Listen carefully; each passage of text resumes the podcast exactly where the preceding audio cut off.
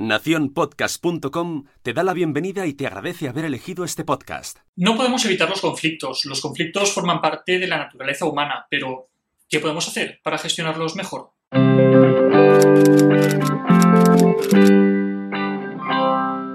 Hola, soy Alberto Soler, soy psicólogo y estos son mis píldoras de psicología. Hoy vamos a hablar sobre los conflictos, sobre cómo poder gestionarlos mejor.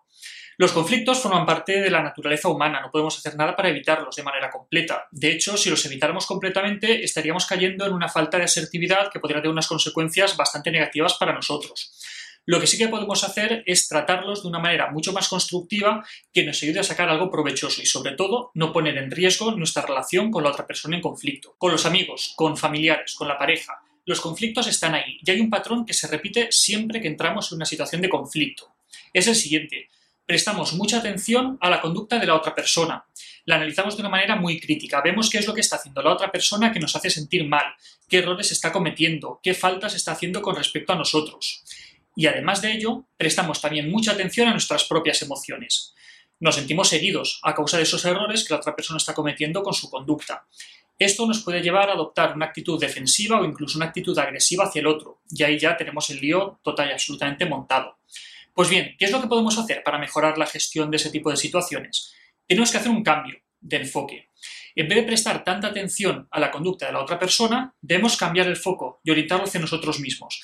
Debemos preocuparnos por cómo lo estamos haciendo en esa situación, por cómo está siendo nuestra conducta, si estamos haciendo todo aquello que es necesario para que la otra persona pueda sentirse mejor en esa situación de conflicto, si nuestra conducta está siendo constructiva, si estamos aportando algo de valor a esa situación.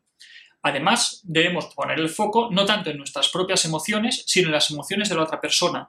Tratar de comprender qué es lo que hace que la otra persona se sienta como se siente. Tratar de comprender por qué la persona está actuando de ese modo tan concreto que lo está haciendo.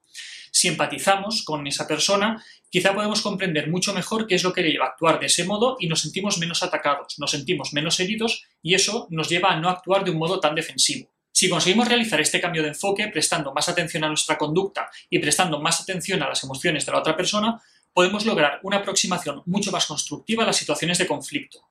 Pues bien, esto ha sido otro episodio de mis píldoras de psicología. Espero que os haya resultado interesante. Si os ha gustado, os animo a que lo compartáis y a que os suscribáis al canal.